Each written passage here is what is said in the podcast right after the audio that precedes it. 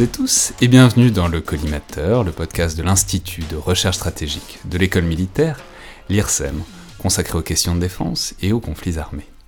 Je suis Alexandre Jublin et aujourd'hui pour parler de mer chaude, à la fois par le climat et par les tensions qui y montent depuis quelques mois ou quelques années, à savoir le Pacifique, la présence et la souveraineté française dans la zone, et les questions stratégiques qui se posent notamment dans un contexte de montée en puissance chinoise, j'ai le plaisir de recevoir le contre-amiral Jean-Mathieu Ray, commandant de la zone et des forces maritimes dans le Pacifique, commandant aussi des forces armées en Polynésie française, fonction qu'on appelle généralement pour faire court euh, dans le jargon militaire Alpaci, c'est-à-dire amiral en charge du Pacifique, comme il y a à l'Indien un peu plus à l'ouest pour l'amiral en charge euh, de l'océan Indien. Donc bonjour amiral, merci beaucoup d'être là et bienvenue dans le collimateur. Bonjour Alexandre, bonjour à tous. Alors je précise que vous êtes évidemment habituellement basé à Tahiti, donc on vous remercie grandement euh, de consentir au sacrifice de faire un crochet par l'école militaire pour cette émission. C'est un site qui est évidemment un peu moins exotique que votre base arrière, mais on a fait un effort sur la météo en cette mi-juin qui est tout à fait chaude et étouffante pour que vous soyez pas trop dépaysé euh, à Paris. Alors, évidemment, on va beaucoup parler de votre zone de commandement et des enjeux qui s'y attachent, parce que c'est une région qui a été immensément importante pour l'armée française pendant toute la période des essais nucléaires en Polynésie et particulièrement à Mururoa, donc des années 1960, quand on cesse de les faire en Algérie, jusqu'aux années 1990. Elle a un peu baissé en importance quotidienne, disons, depuis la fin euh, des essais nucléaires en 1996, mais elle remonte très clairement en importance et en centralité stratégique, notamment euh, dans le cadre de l'attention très poussée depuis quelques années euh, à la notion ou au concept d'Indo-Pacifique en France et ailleurs. Mais simplement, quand, je reçois un officier supérieur de haut rang, un étoilé comme on, le dit, euh, j'aime bien commencer par une partie un peu plus personnelle et parler un peu de votre carrière euh, dans la marine, d'abord parce que c'est généralement très intéressant, mais aussi parce que ça dit toujours quelque chose de la manière dont les armées sont faites et fonctionnent, et en fait des différentes fonctions et services qui sont plus ou moins visibles dans les armées, en l'occurrence dans la marine nationale, et on va voir que c'est particulièrement le cas ici. Alors, Amiral, commençons par là pourquoi est-ce que vous êtes devenu marin? C'est une question que je pose souvent, et, souvent c'est un diptyque pour euh, les marins, c'est est-ce que c'était pour être marin? Est-ce que vous auriez pu faire autre chose rattaché à la mer? Ou est-ce que vous aviez envie de devenir militaire et que vous auriez pu servir peut-être dans une autre branche des forces armées? Alors autant que je m'en souvienne, c'est il n'y a pas si longtemps que ça, j'ai grandi à Marseille. Donc à Marseille on dit qu'on a le plus grand port de France. Mais en tous les cas j'ai grandi dans un grand port et euh, ça m'a tout de suite euh, appelé au voyage, et c'est ça que je voulais faire je voulais voir au-dessus de l'horizon, quand on est euh, sur le vieux port, euh, aller voir de l'autre côté euh, ce qu'il y a. Donc c'est vraiment le voyage que j'ai été chercher. Et pour répondre à votre question, oui, j'aurais pu être marin marchand.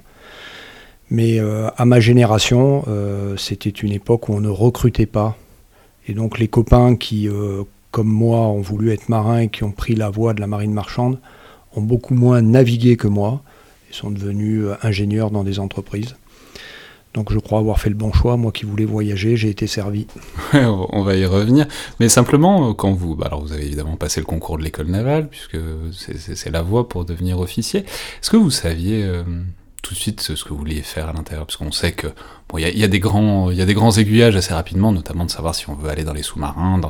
Bon, est-ce que vous saviez euh, tout de suite que vous aviez justement envie de voir l'horizon plutôt que les contours d'un sous-marin? Est-ce que euh, ça a été un peu au gré des occasions aussi, comme ça arrive parfois? C'est souvent les, des affaires de rencontres, mais euh, j'avais été attiré donc par le, par le voyage. Quand je me suis intéressé à la marine nationale, j'ai été émerveillé, enthousiasmé par euh, l'histoire des, euh, fusiliers marins, des commandos marines. Et donc en rentrant dans notre belle marine, euh, c'est une, une spécialité, celle de fusiliers marins et commandos marines, qui m'a assez rapidement attiré. Ouais, c'est ce que j'allais dire, parce que c'est évidemment un détail qui a retenu mon attention, c'est que en sortant de l'école navale, vous avez très rapidement servi dans les commandos marines, particulièrement dans le commando Trépel. Donc alors les commandos ont un peu changé, disons, de géométrie depuis. Mais peut-être dites-nous... Euh, parce qu'on a fait euh, assez récemment une émission à l'école navale et on voit que c'est pas pour tout le monde les commandos. Il y a une sorte de disposition d'esprit quand même pour avoir envie d'entrer dans les commandos marines. Alors voilà, qu'est-ce qui vous a, qu'est-ce qui vous a plu? Enfin, c'était l'envie, euh, je sais pas, de se faire mal, de se dépasser, c'était l'envie d'avoir un truc un peu plus transversal que euh, officier euh, de car. Enfin, je sais pas. Qu'est-ce qui vous a attiré directement? Moi, ce qui, ce qui m'a attiré dans les commandos, d'abord, j'ai commencé par le voyage parce que j'ai quand même commencé dans le Pacifique à Tahiti, ma première affectation en sortant de la Jeanne d'Arc. Donc le, cursus de formation, c'est la Polynésie pendant, pendant deux ans et le, Pacifique, avec euh, la découverte de l'Extrême-Orient, mais aussi les côtes ouest des Amériques.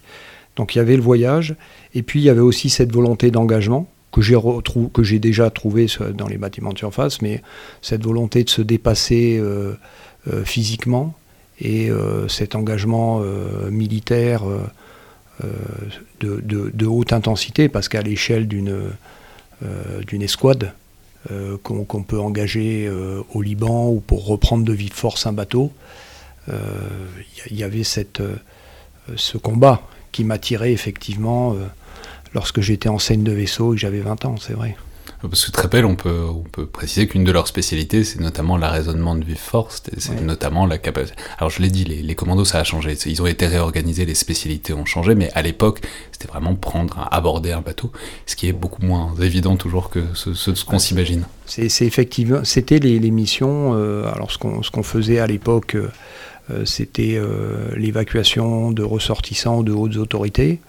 Donc c'était l'époque où on a été chercher on est dans le début des années 90, le général Aoun, par exemple, ce sont les, des commandos marines qui, euh, avec un bateau de la marine nationale, ont été... Le général Aoun au Liban Au Liban, en Liban, voilà. civile. Voilà, dans le cadre de la guerre civile, qu'il s'est agi d'extraire. c'est la marine nationale, euh, avec un bateau de surface euh, et avec ses commandos qui a été le chercher, l'extraire. mais c'était aussi, comme vous le dites, les reprises de vie force, et à l'époque, c'était contre les Espagnols. Euh, il y a eu des actions euh, extrêmement, extrêmement violentes. On oublie trop ça, mais la, pêche espagnole dans le, dans le golfe de Gascogne, ça a, été, euh, enfin, ça a été vraiment quelque chose de très chaud à une certaine époque. Et au point qu'il fallait engager des commandos. C'est pas forcément ce qu'on imagine quand il s'agit de bateaux de pêche, mais c'était. Ah, c'est-à-dire qu'il peut y avoir un moment besoin d'intervenir avec des gens qui maîtrisent l'emploi de la force physique humaine individuelle euh, et euh, dans, les forces armées françaises, vous avez les commandos marines si vous intervenez en mer. Euh, c'est typiquement ce que l'on fait aujourd'hui au large de Guyane, lorsque les tapouilles brésiliennes pêchent pour les, pour les forcer à, dégager. Vous êtes obligé d'aller les saisir. Vous avez des gens qui attendent nos hommes avec des coupes-coupes. ou des gaffes, ou quelquefois des fusils de chasse, et donc on envoie les commandos marines.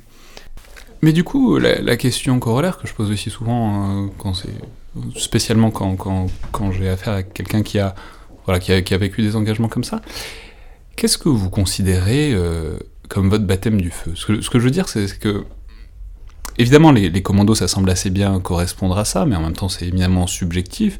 Et puis, je peux dire tout de suite que bah, peu de temps après, vous avez aussi fait partie des, forces, de surface, notamment dans le cadre du conflit en Yougoslavie, où il y a eu un blocus, où il y a eu des, moments où ça a été aussi très chaud à l'intérieur, enfin au sein des flottes de surface et plus dans les commandos. Donc vous, à l'échelle de votre carrière, enfin s'il y a un moment, quel est le moment que vous considérez comme votre baptême du feu? Ah, le, baptême du feu, ça a été euh, une action de reprise de vie force d'un pêcheur espagnol, on l'a évoqué, mais euh, à peine quelques années plus tard, euh, dans l'embargo contre l'ex-Yougoslavie, nous, escortions le bateau sur lequel j'étais, nous escortions un, cargo qui s'appelle le Cap Afrique et avec lequel nous, avions, nous devions transporter du fret humanitaire hein, pour, pour les populations. Il y a eu une tentative de l'armée adverse de saisir ce bâtiment et donc il a fallu, avec l'équipe de visite de la Viso sur laquelle j'étais, s'opposer à cette action. Donc là aussi, euh, avec pour le coup des marins qui n'étaient pas des commandos marines, euh, nous avons dû euh, nous opposer. Et donc là, là aussi, ça a été chaud quelques heures. Ouais. Alors, ce qui est intéressant aussi dans votre carrière, et surtout euh, quand on le met en parallèle de vos fonctions actuelles, c'est que comme vous l'avez déjà dit, vous, avez euh, servi très tôt dans le Pacifique, donc d'abord à Tahiti au moment des, bah, au moment des essais nucléaires euh, d'ailleurs, puis ensuite quelques années plus tard, vous avez pris le commandement d'un patrouilleur à Nouméa, ce qui est aussi globalement dans votre zone de commandement aujourd'hui. Alors, est-ce que vous pourriez nous raconter en, quelque sorte votre première appréhension de ce domaine, de cet espace particulier, de ces missions de la Marine nationale dans le Pacifique que vous avez connu donc assez tôt quand même dans votre carrière? Alors, la France dans le Pacifique, c'est d'abord un territoire français avec une population qui n'est pas très nombreuse. Il y a un peu moins de 300 000 Français qui vivent en Polynésie, un peu moins de 300 000 qui vivent en Calédonie. Donc on a un demi-million euh, de, Français qui vivent dans le Pacifique Sud. Si on rajoute Wallis et Futuna, on dépasse ce, demi-million.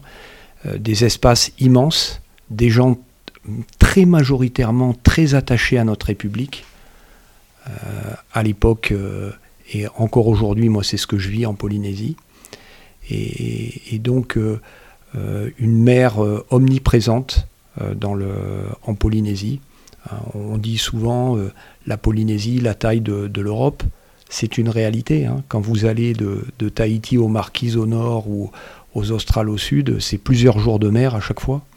Donc c'est l'immensité bleue, l'immensité bleue des gens qui, euh, euh, dans ce Pacifique Sud, à près de 20 000 km de, de, la France métropolitaine, parlent notre langue et partagent nos valeurs. Moi, c'est ça qui m'avait marqué à l'époque. Et est-ce que, déjà, vous êtes dit dans, un coin de votre tête à l'époque, euh, ce serait bien d'y retourner un jour Alors, je ne sais pas si vous pensiez déjà y retourner avec des étoiles, mais, euh, mais est-ce que vous vous êtes dit, bon, c'est vraiment une belle mission et que je referai bien un jour d'une autre manière, un, autre niveau de responsabilité quoi? Moi, moi j'ai euh, eu la chance de servir outre-mer et dans ce qu'on appelle aujourd'hui l'Indo-Pacifique à de, nombreuses reprises. Euh, j'ai été euh, basé, euh, je l'ai dit, à Tahiti, à, Nouméa, également à La Réunion, hein, où j'ai commandé une frégate, la frégate Nivose, à partir de Toulon aussi, très souvent sur les, sur les frégates avec le groupe aéronaval, avec le porte-avions, déployé à partir de Toulon dans l'océan Indien, plus la, mer Rouge, le golfe arabo-persique. Donc euh, j'ai souvent euh, été déployé dans, cette zone-là et euh, j'ai rapidement pris conscience de, l'importance pour notre pays, pour, ses approvisionnements, pour, sa prospérité, tout le commerce associé à cette région du monde. Et puis encore une fois, les, Français qui y vivent, hein, parce que si vous rajoutez la Réunion, Mayotte, vous avez plus d'un million et demi de Français qui vivent dans cette partie du monde. Vous rajoutez les Français expatriés, l'Indo-Pacifique, c'est 2 millions de Français qui vivent tous les jours. Hein. Donc, euh, donc il y a une réalité française que j'ai perçue très rapidement par le hasard de ma carrière et, et dont j'ai perçu également euh, l'importance. alors pour faire encore un, dernier détour juste avant de passer à vos fonctions actuelles, il y a un autre volet qui m'intéresse énormément dans votre carrière dans vos états de service en quelque sorte, c'est euh, la partie que, vous avez vécue à plusieurs reprises de, mise au point euh, de nouveaux bâtiments, qui est quelque chose dont on parle sans doute pas assez quand on parle de la marine, parce qu'on se focalise à bon droit sur les bâtiments qui existent aujourd'hui et la manière dont ils sont déployés, mais la marine en permanence lance des, nouveaux bâtiments et des nouveaux types, euh, en l'occurrence de, de, bâtiments de surface, et ça vous est arrivé en fait au moins deux fois dans votre carrière, et pour les deux fois vraiment pour des fleurons euh, de la Marine nationale, ce qui sont devenus des fleurons de la Marine nationale. La première fois c'était en 1996-1997 autour des frégates euh, type Lafayette, qui étaient les premières frégates furtives françaises. Alors on peut pas les rater, c'est vraiment ces, contours et ces angles vifs et ces frégates qui ont l'air aveugles, enfin qui n'ont pas du tout les baies vitrées qu'on attend normalement d'un bateau, d'un navire de la marine nationale, euh, et qui ont fait sensation à l'époque d'ailleurs, même euh, entre les marines mondiales, parce qu'elles étaient vraiment très très furtives, même pour des frégates furtives. Et la deuxième fois, c'était presque 15 ans plus tard, puisque vous avez été l'un des premiers commandants du, du Fort l'une des frégates de défense aérienne, alors il y en a deux, il y a Fortin et le Chevalier Paul, qui sont aussi de très très beaux bâtiments, qui servent notamment dans le groupe aéronaval pour protéger le, Charles de Gaulle. Alors, bon, et, le Fort Bain, vous en avez été donc le commandant au moment de la, fin des tests et de l'admission au service actif. Donc est-ce que vous pourriez nous parler un peu de ces expériences et de ce que ça fait d'assister de participer en quelque sorte à la, à la venue au monde d'un bâtiment, d'un nouveau type de bâtiment, et en plus dans ces deux cas d'un bâtiment à la pointe de ce qui se fait techniquement dans les marines mondiales. Alors ça, c'est aussi un aspect euh, très enthousiasmant du marin. On a parlé de l'engagement euh, avec les commandos ou les opérations euh, à partir de bâtiments de surface, mais on, a vraiment une industrie formidable. Dans ma partie, on parle de bateaux, mais on peut parler aussi de nos avions, nos rafales aujourd'hui, nos, atlas et tous ces équipements formidables produits de l'industrie française. Et donc, en tant qu'officier de marine, on est, formé ingénieur, et pour, un, ingénieur, c'est formidable cette, ce travail de mise au point, surtout avec toujours à l'esprit euh, avec notre expérience opérationnelle, et on sait qu'on retournera en, opération, cette exigence d'avoir euh, des outils euh, pleinement efficaces. Et sur le Lafayette, c'était la première fois qu'un État se lançait dans la conception d'un bateau de ce tonnage-là, avec ses, formes, hein, vous l'avez rappelé, extrêmement épurées pour chercher la furtivité, qui a été un succès. Hein, tout de suite, quand on a commencé à mesurer la surface équivalente radar de ce bateau, on s'est rendu compte qu'il avait euh, la taille d'un petit pêcheur. Oui, parce que furtif, rappelons que c'est pas furtif euh, sur l'eau, c'est même très visible un bâtiment comme ça, très reconnaissable. C'est simplement qu'au radar, c'est minuscule par rapport à la taille que ça fait. Exactement, et quand on a été amené à faire des, opérations dites spéciales, c'est-à-dire euh, mise en place à terre d'équipes, bah, dans, les tests qu'on conduisait, c'est l'hélicoptère qu'on voyait décoller de nulle part, euh, parce qu'il sortait du hangar de, du Lafayette, euh, faisait, on mettait l'équipe qu'il y avait à avoir euh, à bord et on le faisait décoller et il apparaissait au moment où il décollait. Mais avant, il était invisible parce que furtivité et ces formes qui permettent en fait de, réfléchir, de, renvoyer dans la bonne direction, là où le radar ne va pas les détecter, les ondes qui, sont venues taper sur la coque du bateau. Donc c'était un concept très novateur et je me souviens à l'époque, euh, une marine de référence était extrêmement critique. Euh, et on se disait, en lisant les articles de Proceeding et autres revues euh, américaines, on se disait, tiens, ils nous critiquent, soit notre affaire est pas terrible, soit c'est vraiment tellement terrible que ça leur, ça leur fiche la trouille, et c'est pour ça qu'ils sont aussi virulents contre nous. Bon, on a bien vu à l'expérience que ce sont des bateaux formidables, qu'on a encore dans nos rangs dont, Singapour et Taïwan sont dotés et, dont ils sont extrêmement contents. C'est vrai que c'est les bateaux sont des succès. Hein. Et c'était plaisant d'être euh, invisible sur l'eau, d'avoir bah, une espèce de cap d'invisibilité. Moi, je me souviens de, dans le cadre, alors vous allez me dire c'est un exercice, mais euh, euh, dans le cadre d'exercice avec des, vedettes rapides qui s'appellent les Sparviero, c'est des, vedettes italiennes dans le, qui, qui sont sur foil et, euh, qui sur foil, c'est des espèces de, d'espars qui sont dans l'eau qui permettent de réduire la surface dans l'eau, de sortir un peu le bateau. Voilà, on fait sortir le bateau, on fait sortir la coque et, et on les voit hein, là actuellement, la Coupe de l'América ou les, les, épreuves de, de, course à la voile actuelles, c'est, ça. Hein, et, on voit d'ailleurs des surfeurs qui sont sur foil, comme maintenant quasiment tout le monde est sur foil. Mais donc il y avait ces vedettes rapides euh, contre lesquelles on, quoi, qui étaient très difficiles à contrer. Euh, parce qu'elles vous détectaient, euh, elles étaient euh, quasiment invisibles. Et avec le Lafayette, elles, ont, elles ont essuyé leurs premiers échecs parce qu'on était capable de les détecter, mieux dotés, parce qu'on nous, on était capable de porter un hélicoptère. Et, donc, c'était extrêmement intéressant de, voir cette, cette, frégate Lafayette remporter ce genre de succès. Et euh, le Forbin, enfin la, classe, euh, les, donc c'est ce qu'on appelle les classes Horizon, donc le Forbin et le Chevalier Paul. Mm. Alors précisons, parce que vous avez fait, vous l'avez mentionné rapidement, vous avez fait une grande partie de votre carrière aussi dans les, le groupe aéronaval, c'est-à-dire autour du, porte-avions du Charles de Gaulle. Euh, on peut rappeler à cette occasion qu'un porte-avions, c'est quand même relativement démuni d'un point de vue de la défense. Enfin, il y a les avions, mais ça marche pas toujours. Donc il faut un groupe aéronaval pour le défendre. Et les classes Horizon, c'est vraiment la pièce maîtresse euh, de ça, c'est vraiment la, grosse bête qui permet de, défendre le Charles de Gaulle contre à peu près toutes les attaques, euh, en tout cas qu'on projette à l'heure actuelle. Oui, alors le, porte-avions, euh, comme son nom l'indique, c'est surtout fait pour mettre en œuvre des avions. Alors il y a aussi des, avions de guet aérien, les, les Hawkeye, hein, donc ça permet quand même de surveiller le, dispositif. Euh, mais aussi de mettre en œuvre des, rafales, hein, qui sont des avions multirôles, hein, donc c'est pour faire de la défense aérienne, donc maîtriser l'espace, euh, mais aussi euh, faire de la reconnaissance et également du bombardement. Donc c'est ça le métier d'un porte-avions. Et autour, comme vous le dites, il y a un groupe, il y a un ravitailleur hein, qui permet d'apporter carburant pour les avions, des vivres pour l'équipage. il, y a des, il y a un sous-marin qui apporte toutes les qualités d'un sous-marin au sein du groupe. Et puis il y a des frégates qui sont spécialisées dans la lutte sous la mer, hein, c'est ce que font très bien les FREM aujourd'hui, et la défense aérienne. Et donc c'est le, métier des, euh, frégates euh, Horizon, Forbin et Chevalier Paul. Et euh, ce qui était formidable dans la mise au point du Forbin, c'était que la première fois, c'était la première fois que la France avait les capacités de détection de, des bateaux équivalents de la marine américaine. Donc c'est les Ticonderoga et les Harley Burke.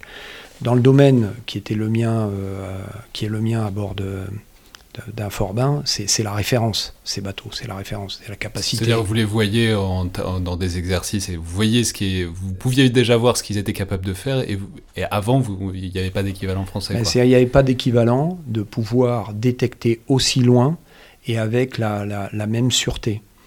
Ça veut dire que quand vous détectez, bon, aussi loin, ça veut dire quoi? Ça veut dire 400 km. 400 km à partir d'un bateau. Alors, pas jusqu'au ras de l'eau, 400 euh, km, hein, mais euh, en, moyenne et haute altitude. Et donc, aussi avec une, sûreté, ça veut dire que vous n'avez pas de trou. Euh, ce, qui, vient, vous le détectez avec une, probabilité quasiment égale à 1. Donc vous êtes sûr de votre, de votre détection et en plus vous voyez très loin. Et ça, avant, on ne le voyait pas. Donc quand, avec nos bateaux de génération précédente, sur lesquels j'ai servi euh, nous avions des missions d'escorte des, porte-avions américains. Euh, il y avait toujours une difficulté américaine à nous confier cette responsabilité pleine et entière. Quand les Américains ont découvert le Forbin, on avait fait un, exercice, euh, un déploiement opérationnel et puis des opérations avec les, Américains dans le, dans le Golfe. ils se sont rendus compte de ce qu'on savait faire. Ils sont venus à bord et bon. Et, là, il y, a vraiment eu un, changement d'approche euh, de la marine américaine. Et quand quelques mois après, il a fallu euh, opérer en Libye, c'était la première fois et euh, j'ai eu cette responsabilité. C'était un grand honneur pour moi et pour mes, mon équipage d'assurer l'escorte du bâtiment de commandement américain en Libye. Ce bâtiment, c'est le Kearsarge, c'est un, un, bâtiment porte-hélicoptère d'assaut qui, euh, remplit, remplit, à peu près les mêmes fonctions que les PH, enfin les anciens BPC, les PHA aujourd'hui, euh, les, classes Mistral. Voilà, c'est ça, les classes Mistral. Bon, avec euh, des moyens, un groupe aérien avec des, moyens plus lourds que, que les Américains, quoi. Voilà, à l'américaine. Mais c'était la première fois depuis la Seconde Guerre mondiale que l'US Navy confiait un non-américain au combat en opération, euh, la, défense de leur, euh, de leur unité de commandement, de là où il y avait leur amiral. Et donc, euh, c'était la confirmation de cette reconnaissance qui, est confirmée depuis, parce que là on parle, c'était il, y a, il 10 ans, hein, on parle début 2011, hein, l'opération en Libye, l'opération Armatan. Mais euh, oui, et puis on sait que ça s'est poursuivi depuis. Il y a eu, euh, il y a eu des choses de cross-decking, c'est-à-dire d'échanges d'avions entre porte-avions américains et français. Le fait que le Charles de Gaulle a pris la place d'un porte-avions américain à un moment. Enfin bon. Mais, du coup, j'allais dire, c'est intéressant ce côté, euh, ce révélateur américain. C'est-à-dire, c'est ce que vous décrivez dans les deux cas on pourrait penser que le révélateur des capacités d'un État, c'est euh, quand il est face à un adversaire, etc., de mesurer ce qu'il est capable de faire. Et là, en fait, à chaque fois que vous décrivez, le révélateur des capacités de la marine française, c'est quand elle interagit avec la grosse marine qui est la marine américaine et le respect qu'on est capable ou pas de leur inspirer euh, par, les bâtiments. C'est vrai que c'est un point, point intéressant, mais ça traduit aussi le degré de confiance que vous avez euh, avec un allié alors on dit toujours que les, États n'ont pas d'amis, mais quand même vous avez des alliés, c'est-à-dire des gens qui acceptent de vous dire comment ils vous perçoivent avec une certaine, euh, certaine transparence et euh, des, échanges que nous, maintenons. Et euh, typiquement, les opérations que nous avons conduites à travers le monde ces dernières décennies, aux côtés des, des Américains, pas, toujours, mais euh, en contact avec eux le plus souvent, euh, traduisent cette, euh, cette, relation de confiance et aussi font mettent en avant la, qualité de la marine d'aujourd'hui qui n'a cessé de s'améliorer au fil des décennies. Quand je, remonte aux premières unités sur lesquelles j'ai été embarqué, je, vois cette progression. Alors, évidemment, ensuite, vous avez euh, poursuivi, après un si beau commandement, vous avez poursuivi votre carrière dans des états-majors, à, Paris notamment, comme c'est euh, d'usage, et on peut dire que vous êtes notamment spécialisé dans les fonctions support, euh, soutien, c'est une des trois grandes branches, disons, dans les états-majors de la marine. Alors on va pas forcément rester très longtemps dessus, mais simplement je me demande toujours qu'est-ce que ça fait de, débarquer comme ça pour un marin? Alors c'était pas votre premier passage en état-major évidemment, mais au bout de combien de temps est-ce que ça vous manque plus ou, cet univers euh, très à part qu'est le navire et la relation qu'on a au bâtiment et à l'équipage quand on est le commandant quoi? En fait moi, comme je le disais, je suis rentré dans la marine pour naviguer.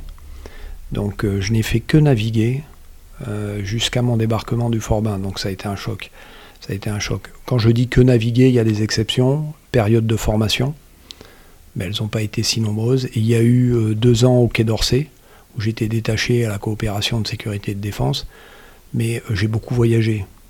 Donc euh, ça me convenait bien c'était très opérationnel et très, très engagé. Vous n'étiez pas trop friand du, séjour à Paris quoi, à l'époque Non, non, non, non. Et je, j'en avais été préservé, si ce n'est les dix mois d'école de guerre. Donc et ça, correspondait euh, à mes aspirations, et puis ça répondait aussi à un besoin de la marine, donc euh, ça allait bien aux deux. Donc on a fait comme ça euh, sur une durée significative. Bon, après, c'est un changement de vie. Quand je vois autour de moi, j'ai plein de, copains qui, après cette période-là, dernier commandement de vaisseau, ou du moins de, en tant que capitaine de vaisseau, bah, on part faire autre chose, dans l'industrie ou ailleurs, mais on part faire autre chose. Et moi, j'ai continué au sein de, de la marine et au sein des armées. Parce qu'il y a quand même, ce qui est formidable quand es militaire français, on est militaire français, c'est cet engagement permanent. Cet engagement permanent. Nos, armées euh, sont vraiment, euh, sont vraiment sur, sur, tous les fronts. Et euh, je, toutes ces années. Vous, l'avez, vous avez réussi à vivre un peu par procuration en, commandant depuis Paris, mais vous, aviez enfin, ça, ça, permettait de garder un degré de proximité satisfaisant quand même. Bah, c'est, c'est, aussi quand on, quand on sert en, état-major, il y a cette, euh, cette, application, quand on parle de fonction support, on sait bien hein, euh, ce que disaient euh, des grands chefs, hein, quand, le plan ne passe pas sur le, niveau logistique, bah, il faut le refaire. Hein. c'est toujours, le critère. Hein. Quelquefois on emploie le terme de soutenabilité, mais c'est bien cette capacité à soutenir, à réaliser. Si on n'y arrive pas, bah, bah, il faut se réorganiser. Et donc, euh, quand on est dans, ce domaine-là, euh, c'est vrai qu'on n'est pas euh, à la passerelle d'un bateau, on n'est pas avec une, escouade de commandos, mais, mais on, les, soutient et puis on, est amené à aller sur les théâtres d'opération. C'est ce que j'ai fait quand j'étais à l'état-major des, armées, par exemple au Sahel, puisqu'on a été engagé dès, 2000, dès 2013 et euh, ça correspond à l'époque où j'étais euh, dans ces postes en état-major. Alors, vous êtes euh, depuis l'an dernier donc à Alpaci, je l'ai dit, donc commandant la zone et les forces maritimes dans le Pacifique. Simplement, est-ce que vous pourriez nous expliquer ce que c'est que vos responsabilités précisément? C'est-à-dire, ce que c'est, on va revenir dessus, mais vous commandez à la fois des forces maritimes, une zone maritime, des forces armées aussi terrienne. Enfin bon, expliquez-nous exactement euh, à quoi ça, à quoi ça, ce que ça recouvre cette fonction. En fait, cette fonction euh, d'Alpaci, c'est euh, ce qu'on appelle un commandement interarmé. C'est d'ailleurs pour ça que je suis cette semaine à Paris c'est qu'il y avait la réunion des, commandants interarmés, donc les amiraux généraux qui sont... On va préciser que vous n'êtes évidemment pas revenu pour le podcast, mais on, a Non, mais je suis content. je suis content d'être là. On est ravi que vous ayez pris du temps pour faire accrocher, mais évidemment, vous aviez des choses plus importantes à faire à Paris. Voilà. Et donc, c'est un, commandement, euh, c'est un commandement interarmé, euh, donc euh, avec une responsabilité sur une zone donnée. Et donc, Alpaci, c'est la protection de la Polynésie et les Polynésiens. Donc l'ensemble de la Polynésie et les Polynésiens, c'est 300 euh, 000 personnes, mais c'est aussi 5 millions de kilomètres carrés, donc la taille de l'Europe, c'est immense. Et il s'agit euh, d'assurer la souveraineté de la France dans cette zone-là. Donc ça, c'est le premier volet. Et le deuxième volet, c'est la défense des intérêts français dans l'ensemble de la zone Asie-Pacifique. Donc la zone Asie-Pacifique, quoi, le Pacifique, on sait euh, que ça couvre la moitié du globe. Donc c'est une zone énorme. Et donc la responsabilité du chef militaire français que je suis, c'est de commander les forces qui y sont déployées. Qu'elles viennent de Tahiti, qu'elles viennent de Nouméa, de La Réunion ou qu'elles viennent de Métropole. C'est ce que j'allais dire, c'est ça qui est aussi un peu marquant dans cette affaire, c'est le décalage gigantesque entre l'espace que vous avez à gérer, donc déjà les territoires et les zones économiques exclusives françaises, mais aussi la zone maritime, donc qui est l'océan le plus vaste du monde, c'est tout quoi. Et au fond, le peu de monde et de moyens que vous avez, parce qu'il me semble que vous avez entre 2 et 3 000 euh, personnels euh, militaires à disposition, et globalement deux bâtiments principaux qui sont des frégates. Donc comment est-ce qu'on gère ce décalage énorme entre euh, responsabilité et, outils en quelque sorte? Mmh. Alors c'est vrai que la zone est grande, la zone est immense quand on, quand on parle d'Indo-Pacifique, mais la, la, France est un, est un pays riverain de, cette zone et aussi le seul pays d'Europe à être présent une, euh, en permanence à partir de ces territoires d'outre-mer. Donc l'ensemble des, des, forces armées, c'est quand même 7000 euh, militaires en permanence, une quinzaine de bateaux, une quarantaine euh, d'aéronefs de tout type.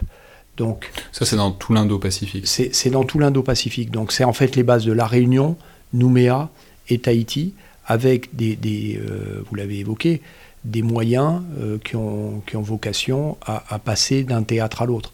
Par exemple, je vous disais que j'ai commandé à La Réunion une frégate, s'appelle le Nivose. C'est un bateau qui a, commandé, qui a commencé sa carrière à Nouméa.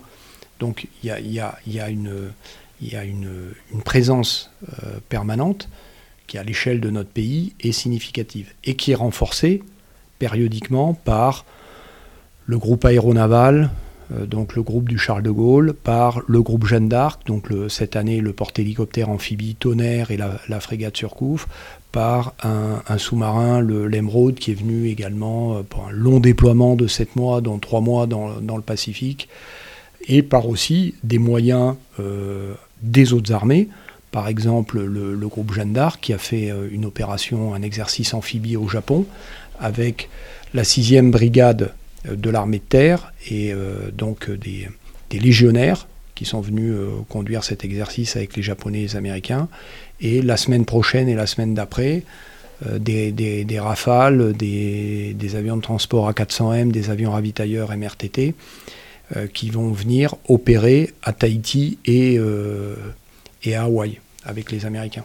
Donc il y, a un dispositif, euh, une armée complète qui, est en mesure d'intervenir euh, aussi loin de nos bases métropolitaines, mais... Alors on va y revenir parce que ça pose évidemment la question de la présence stratégique et des, intérêts stratégiques de la France dans la région. Mais simplement, je, pensais même d'un point de vue tout banal, enfin vous avez un territoire gigantesque, je sais pas, vous bougez beaucoup parce que, enfin c'est-à-dire les, les, les emprises françaises sont aussi très éloignées, très éparpillées. Enfin, est-ce que vous restez à Tahiti? Est-ce que vous voyagez en permanence? Dès qu'il faut aller quelque part, ça fait plusieurs heures d'avion, plusieurs jours de mer. Euh, qu'est-ce que c'est concrètement au quotidien de gérer euh, tout ce territoire quoi Alors, c'est euh, il y, a la nécessité d'être présent, nécessité d'être présent.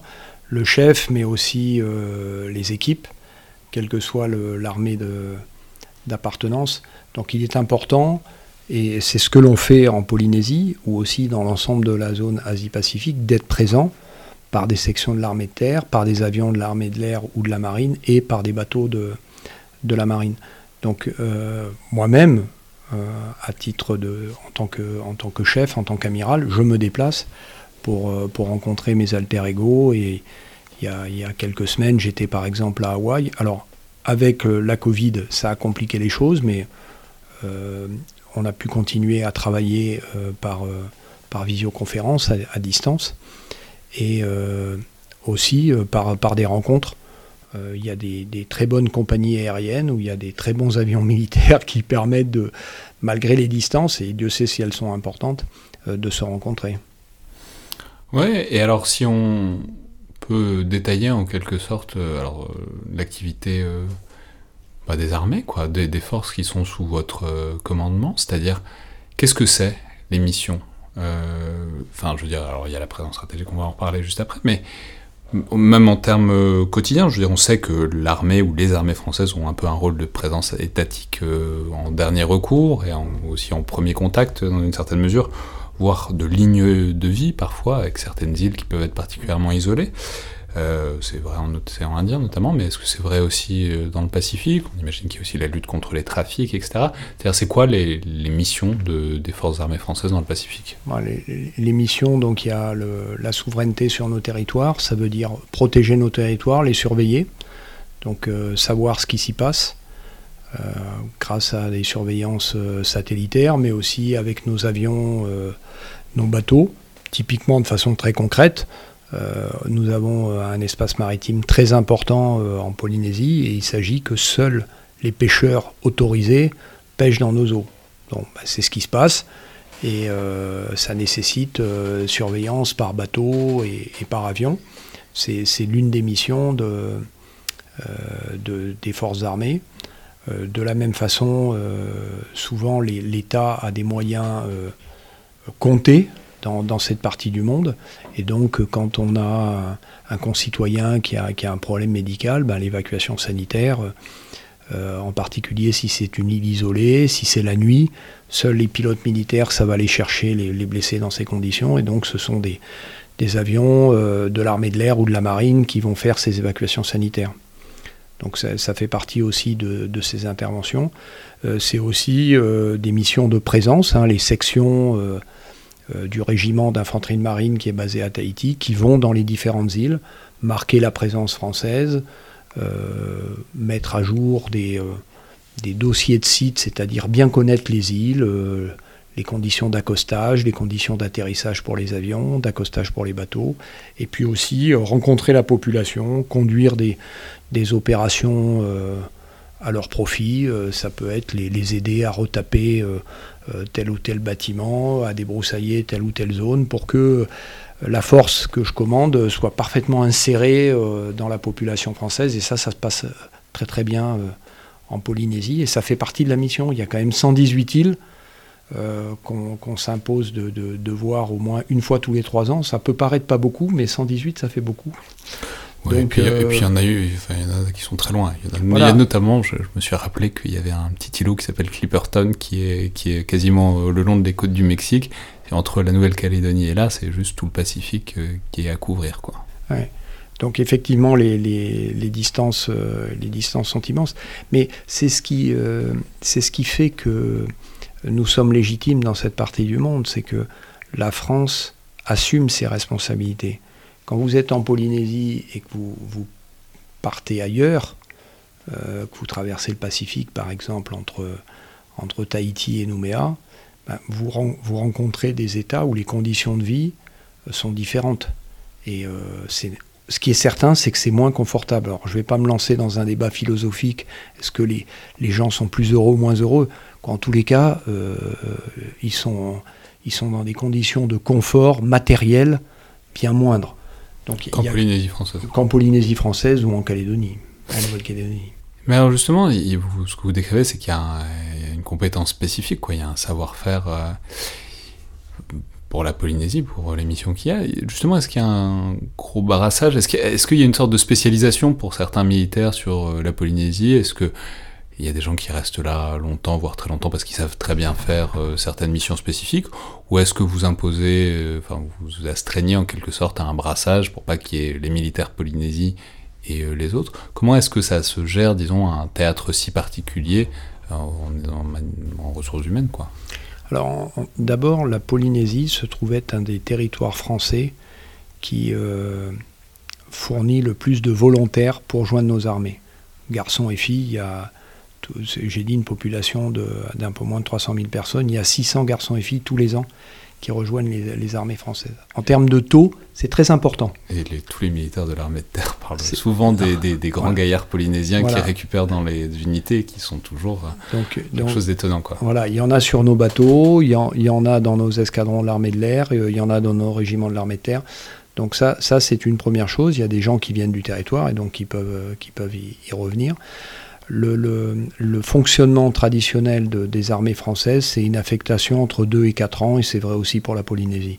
C'est-à-dire que moi, j'ai des garçons et des filles qui viennent entre 2 et 4 ans euh, pour, euh, pour servir en Polynésie, qui vont retourner ailleurs euh, pour, avoir une, autre affectation, un autre poste, en cohérence avec leurs compétences, mais ils ne resteront pas plus longtemps. il y, a ce brassage, ce renouvellement qui, qui, est le mode de fonctionnement des armées françaises. Alors, euh, si on passe maintenant à un point de vue plus stratégique, géostratégique, évidemment on sait que le gros fait géostratégique de la zone, c'est la montée en puissance, mais aussi la montée en tension de la Chine du point de vue maritime euh, depuis quelques années, disons. Je peux mentionner qu'on a fait une émission entière sur la question avec euh, Alexandre Sheldon Duplay il y, a, quelques mois, si on veut vraiment aller au fond des choses du point de vue capacitaire. Mais ce qu'il faut dire, c'est que c'est clairement, c'est clairement votre responsabilité et les forces qui relèvent d'Alpaci ont vraiment un rôle là-dedans. Alors c'était avant, avant votre arrivée, mais on peut mentionner que par exemple la frégate Vendémiaire, qui est basée à Tahiti, a été au centre de tension en 2019 parce qu'elle est passée par le détroit de Taïwan, euh, que les Chinois ont affirmé que c'était une violation de ce qu'ils considèrent leurs eaux territoriales. On va pas revenir sur toutes les revendications chinoises euh, dans la zone, mais euh, ce qu'on appelle la ligne des neuf traits, etc. Le, fait qu'ils considèrent un peu que toute la mer de Chine méridionale est, à eux, ce avec quoi pas grand, pas beaucoup d'autres puissances sont d'accord. Mais bon, clairement, c'est une posture euh, revendicatrice de plus en plus affirmée qui est prise par la Chine dans cette zone-là, dans le domaine maritime. Et d'ailleurs, on peut dire que le chef d'état-major de la marine, donc l'amiral Vendier, a récemment fait un entretien très franc, avec beaucoup de franchise dans le monde, où il dénonçait vraiment ce type d'action avec une candeur assez intéressante, disons. donc voilà, simplement, comment est-ce que ça se caractérise au quotidien, cette montée en tension? Alors il y a le grand fait, l'intérêt des États-Unis pour la zone, euh, les, tensions géostratégiques, mais simplement quand on gère des forces euh, au quotidien, c'est-à-dire des hommes, des navires et des actions euh, concrètes, voilà, qu'est-ce que qu'est-ce que vous voyez?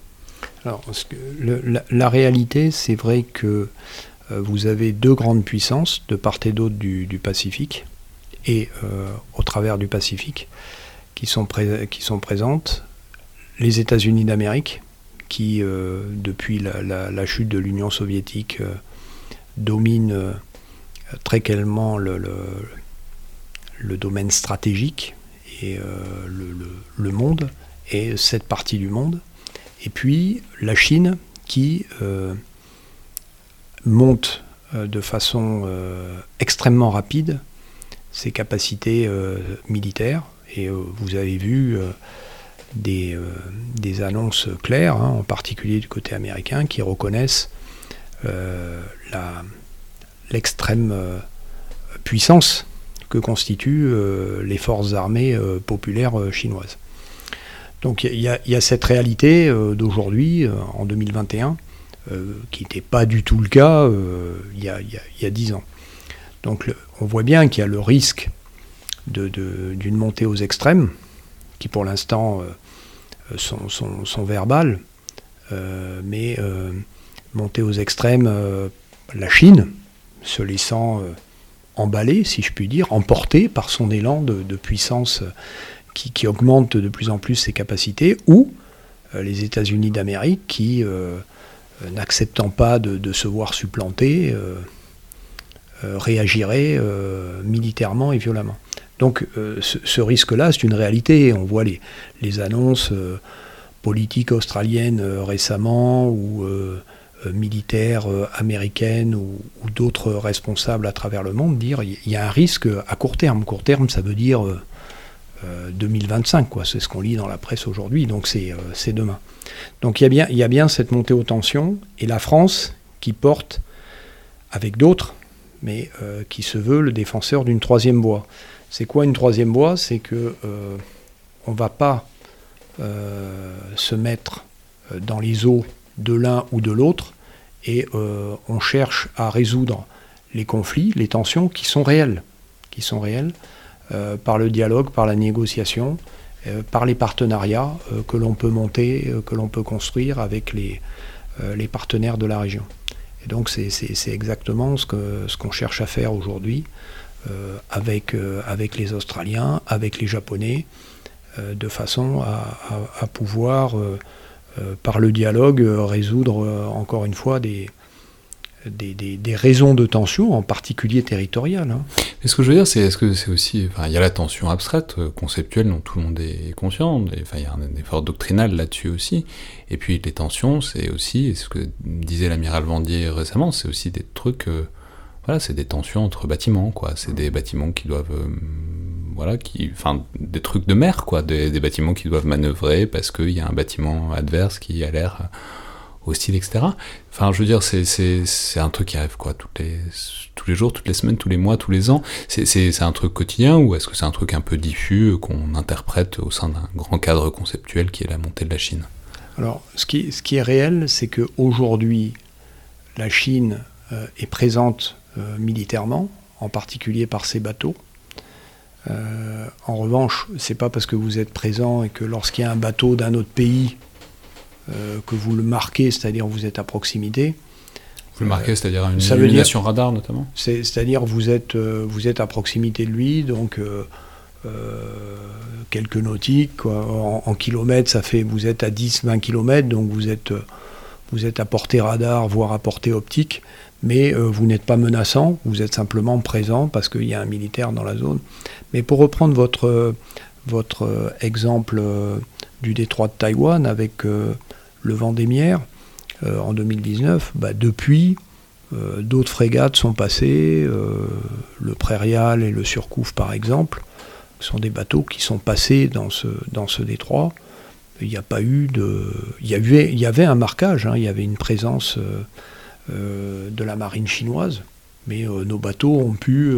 conformément, non, non, mais conformément au droit international, ils ont pu naviguer. Après, c'est vrai qu'il y a d'autres endroits où euh, quand, on, quand on vient euh, à proximité des, côtes chinoises, mais en dehors des eaux territoriales, il peut y avoir des comportements euh, plus agressifs des, des, bateaux chinois qui sont inacceptables et qui, sont, qui font l'objet de, de contacts avec les, les autorités, les autorités chinoises pour, pour demander que ces affaires cessent euh, et, euh, bon, c'est des choses qui peuvent arriver, effectivement.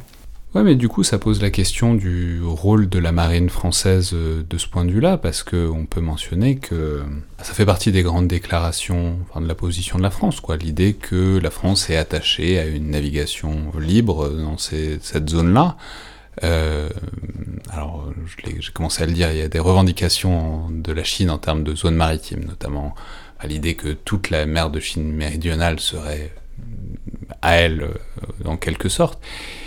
Et du coup, la France, mais comme euh, les États-Unis, comme d'autres puissances aussi, qui dit bah non, il faut pouvoir passer par là parce que c'est la convention du droit de la mer, c'est le, droit international. Donc la question, c'est quelle est la. Est-ce que du coup, il faut passer là par là pour toujours continuer, prouver qu'on peut toujours passer par là et pour euh, ne pas, disons, laisser je veux dire, si on si n'y allait plus, il y aurait une sorte de logique de fait accompli peut-être, et euh, qui donnerait droit aux, revendications chinoises. Donc, est-ce que, dans une certaine mesure, la marine française est mobilisée pour, toujours vérifier que notre position est bien valable et bien euh, accomplie dans les faits, quoi? La, marine française et euh, les forces armées françaises, parce que c'est le même principe avec avec des avions.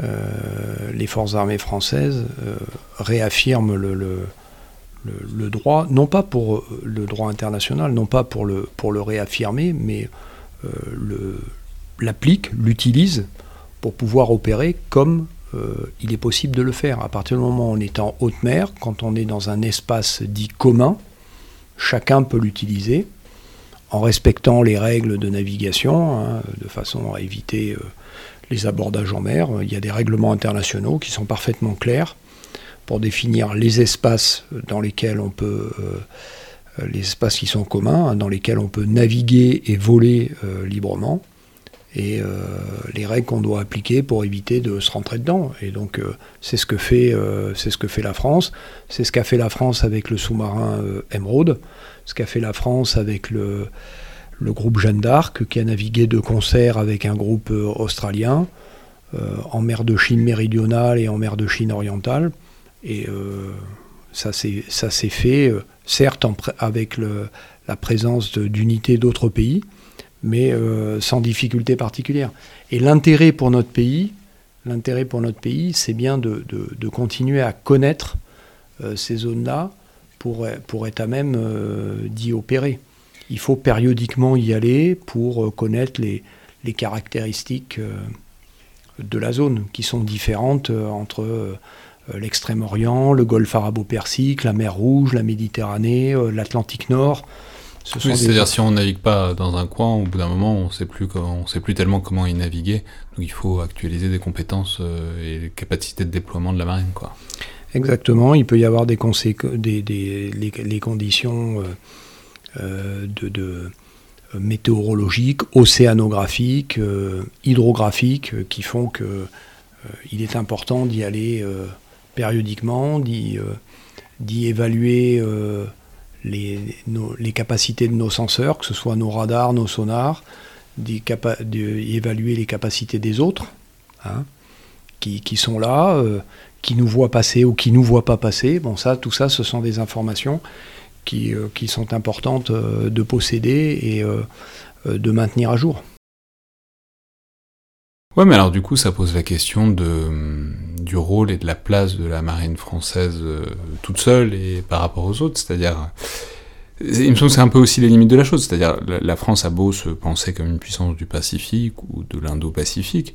En même temps, on se rend bien compte que les forces du Pacifique peuvent évidemment pas du tout faire face militairement à ce que pourrait déployer la Chine, c'est naturel. Et pour le dire un peu crûment, il me, semble que si la Chine se décide à faire une action agressive d'une manière ou d'une autre contre Taïwan, j'ai peur que ce soit pas le Vendémiaire ni le Prairiel qui réussissent à arrêter euh, toute la marine chinoise.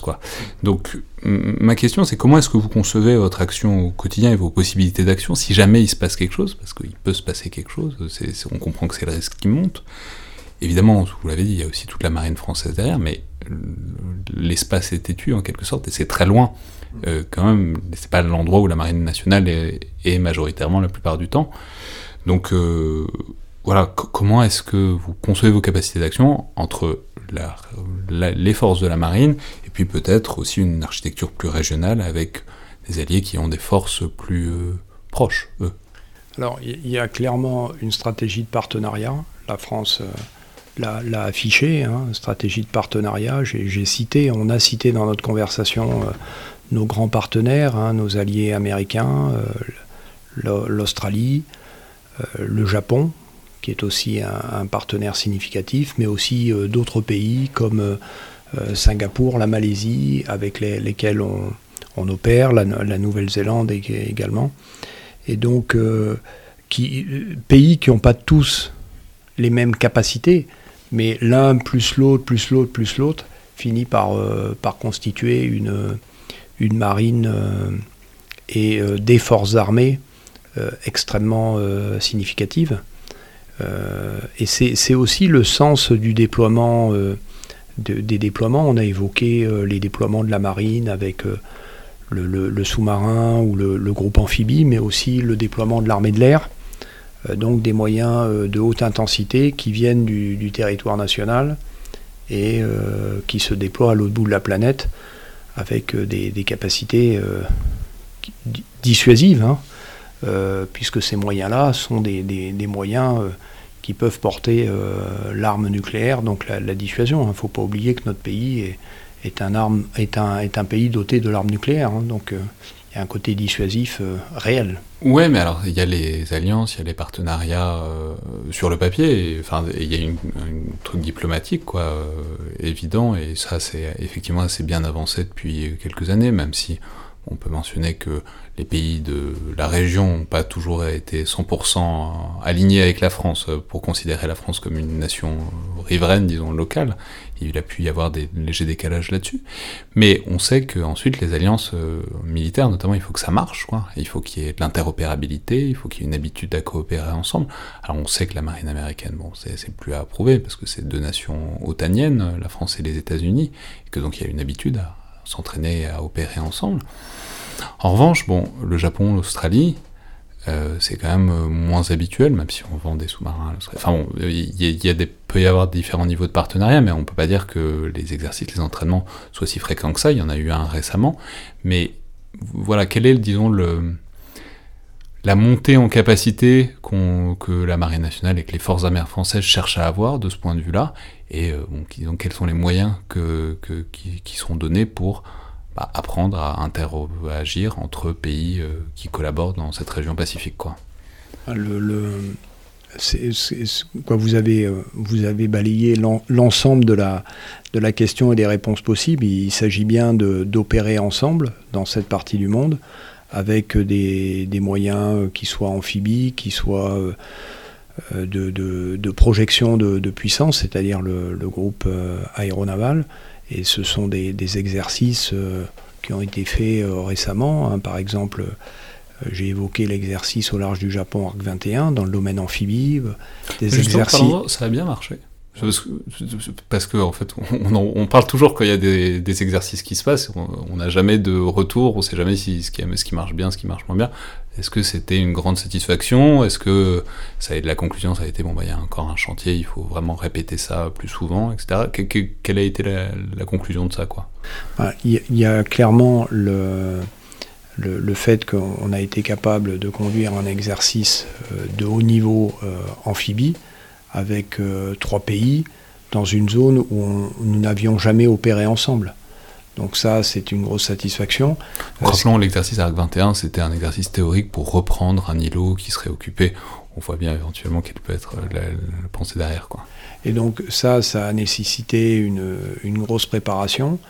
Euh, avec euh, les, états-majors et après les unités qui ont décliné.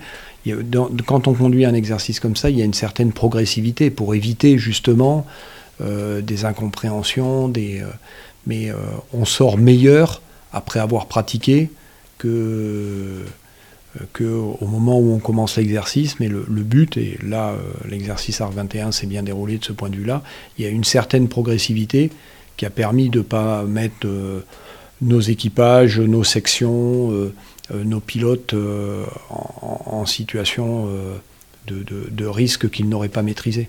Donc c'est par la progressivité et la pratique. en plus, quand on envoie des, unités, ce sont des unités qui déjà en national maîtrisent bien leur savoir-faire. Donc là, après, elles se retrouvent ensemble. Donc il y a des questions, il peut y avoir la barrière de la langue, il peut y avoir des, des, difficultés de connexion, les systèmes de communication qui ne sont pas tout de suite interopérables. Donc ça, euh, il peut nécessiter des, des, temps de, des temps de calage, mais justement, on se donne le temps de, monter en puissance. Et donc, de ce point de vue-là, euh, cet exercice a répondu aux, objectifs fixés. Et c'est, je ne sais, pas du tout, c'est prévu de le refaire? On s'est donné rendez-vous, enfin, les armées se sont donné rendez-vous dans six mois, un an, deux ans, enfin, je ou est-ce que c'est à voir en fonction des capacités, des disponibilités de chacun quoi? le, but, effectivement, est de, conduire, pas obligatoirement au large du Japon, mais il y avait un exercice. Euh, qu'on avait conduit quelques, quelques temps avant euh, dans le golfe du Bengale, donc c'est bien euh, un exercice périodique, donc euh, périodique euh, annuel ou tous les deux ans dans la zone Indo-Pacifique. c'est un objectif de se retrouver périodiquement sur des thèmes différents, pas toujours faire un, grand exercice amphibie, mais de façon à, prendre l'habitude d'opérer ensemble. Ouais, alors pour, pour terminer en quelque sorte, euh, j'aimerais simplement euh, dire un mot du, concept même d'Indo-Pacifique, euh, qu'on a beaucoup mobilisé, on a vu que ça avait une traduction opérationnelle dans une certaine mesure, mais c'est vraiment, on peut le dire, le gros concept qui monte, qui est entré même dans les vocabulaires stratégiques des différents états-majors et ministères depuis quelques années, depuis 2016 en France, au moins, en 2018, euh, les États-Unis ont renommé leur commandement pour la zone Pacifique, commandement Indo-Pacifique, donc ça, dit quelque chose de, l'importance du concept. Et en même temps, on peut mentionner que c'est aussi un concept qui est assez euh, critiquable et critiqué d'ailleurs, parce que euh, bon, bah, ça désigne les océans Indien et Pacifique, donc c'est évidemment une superficie incroyablement gigantesque, avec une diversité de situations et de dynamiques stratégiques à peu près infinies à l'intérieur de tout ça. Et puis aussi parce que ça a pu être vu comme un concept un peu euh, anti-chinois, disons. Euh, en tout cas, ça a pu être perçu comme ça, comme, quelque chose qui était utilisé par des puissances qui pensaient en ces termes pour euh, essayer d'endiguer, disons, la montée de l'influence chinoise dans la région. Quoi. Alors, vous n'êtes pas tout l'Indo-Pacifique vous-même, vous êtes le, Pacifique, il y a un al indien pour euh, s'occuper de l'océan Indien, mais même si vous coopérez évidemment. Mais donc, comment est-ce que vous, le comprenez, vous, c'est-à-dire ce, concept, et comment est-ce qu'il informe euh, votre action quoi? Ah, le, concept, c'est déjà une réalité qu'il y a deux océans qui, sont, qui sont physiquement connectés. Mais tous les océans sont physiquement connectés. Bah, de, de, façon, de façon si je puis dire, plus ou moins, plus ou moins naturelle. C'est-à-dire que le passage de l'océan Indien à l'océan Pacifique, et réciproquement, vous n'avez pas cette barrière que vous avez à l'ouest par l'Afrique, vous pouvez contourner par Bonne-Espérance et euh, Suez, ou à l'est euh, par les Amériques, vous pouvez euh, contourner par le, l'Horn, le, Cap Horn, Panama, ou la route du Nord également maintenant. Donc vous, vous, avez quand même par les détroits indonésiens une une jonction euh, de ces deux espaces. Donc ça, c'est la, première réalité physique qui fait que d'avoir une approche globale euh, paraît euh, physiquement, géographiquement pertinente. La deuxième réalité, c'est que nous avons des territoires sur ces deux océans avec des caractéristiques qui peuvent être comparables, qui sont proches. je pense à la Réunion, la Réunion Mayotte, je pense à euh, euh, la Nouvelle-Calédonie, Wallis et Futuna, et euh, la Polynésie française. Donc ça, on a bien dans, cet ensemble-là une, présence française avec ces, territoires qui ont encore une fois des caractéristiques proches. Et puis, il y a aussi la réalité économique où on voit que c'est un, espace d'échange commercial extrêmement actif par voie de mer euh, en particulier. Et euh, même si aujourd'hui l'organisation du commandement français euh, distingue l'amiral en charge de l'océan Indien de l'amiral en charge du Pacifique, il y a bien cette nécessité de, coopérer, puisque les flux économiques passent bien d'un océan à l'autre, avec des, commerces avec l'extrême-orient, euh, le golfe arabo-persique et euh, ses ressources euh, pétrolières et, gazières. Donc cette approche sur l'ensemble de l'Indo-Pacifique me paraît à ces titres cohérente. Hmm.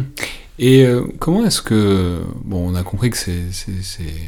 La, montée de la Chine, alors on a, vu qu'il y avait un volet militaire, ça c'est sûr, mais on sait que dans la région Indo-Pacifique, c'est une montée qui est très multiforme. Il y a beaucoup, ça passe aussi beaucoup par des investissements, ça passe beaucoup par euh, des prises de position du secteur privé, du secteur public, mais c'est jamais très clair la distinction euh, avec la Chine.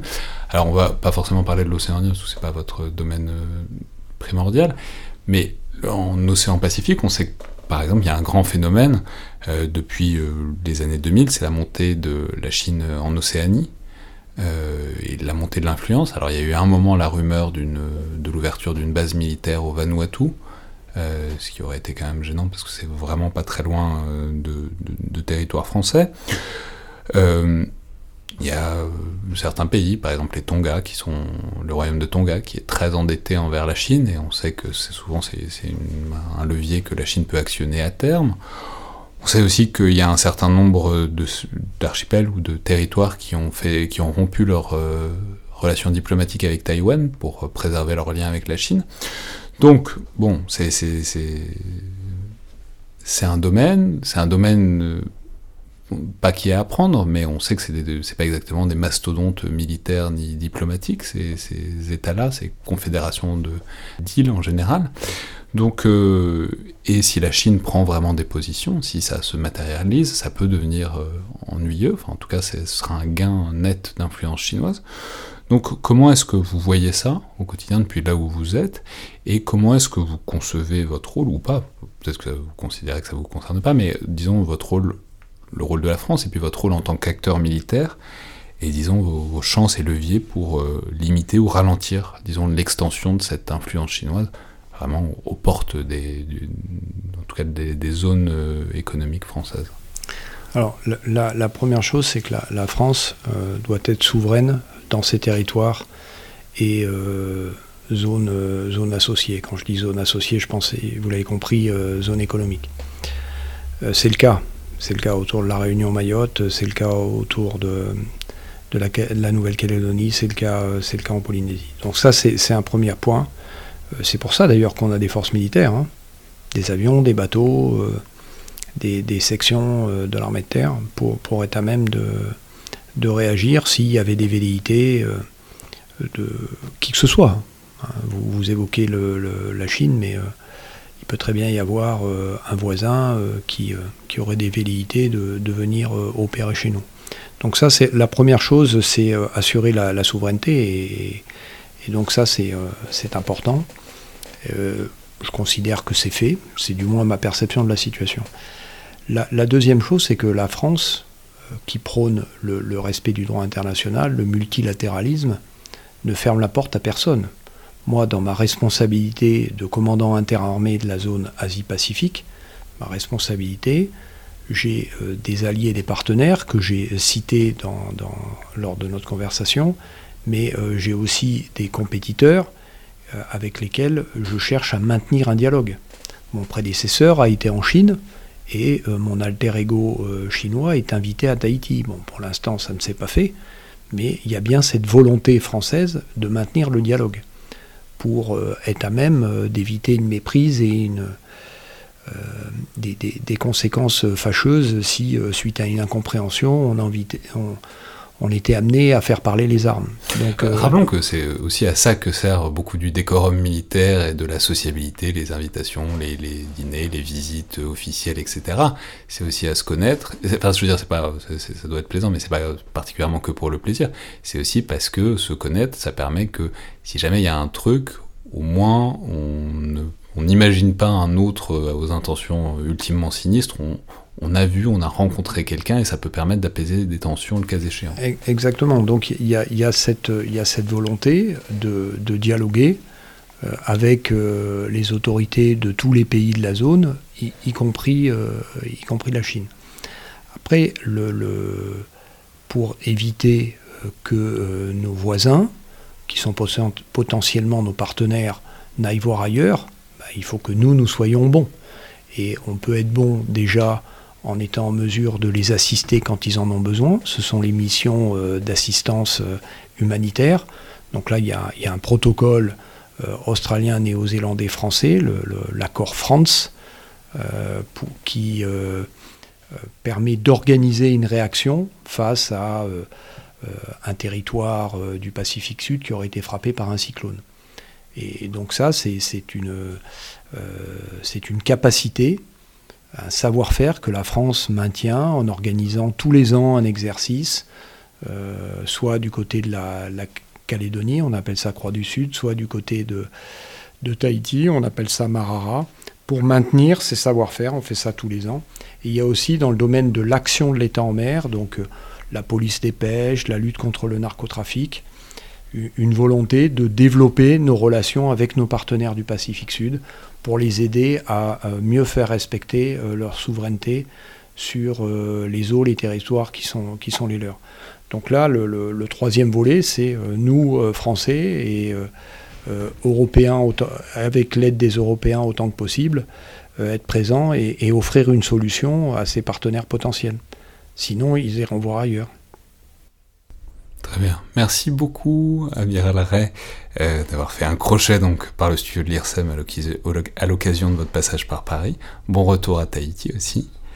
Euh, alors je, signale à tout hasard euh, à ceux que ça intéresserait particulièrement ce concept d'Indo-Pacifique, y a un excellent numéro de la revue Diplomatie qui date d'octobre-novembre 2019 Diplomatie, c'est euh, la, revue un peu sœur de notre partenaire DSI, qui fait très efficacement le point sur la région Indo-Pacifique. Évidemment, ça a bougé depuis 2019, euh, mais c'est tellement conceptuellement approfondi que c'est un, numéro qui par ailleurs est un partenariat avec l'ERSAM, il faut que je précise, mais qui fait tout à fait le point et donne les clés de compréhension des dynamiques profondes. Merci beaucoup, Amiral. Merci Alexandre, merci à tous. C'était donc le Collimateur, le podcast de l'Institut de recherche stratégique de l'école militaire. Je vous rappelle que vous pouvez nous donner votre avis sur l'émission en laissant notes et commentaires sur Apple Podcast ou sur SoundCloud. Ça aide l'émission. Et euh, que vos retours seront aussi grandement appréciés par mail à collimateur.tirsem.fr ou sur les réseaux sociaux de l'Institut. Merci à toutes et tous et à la prochaine fois.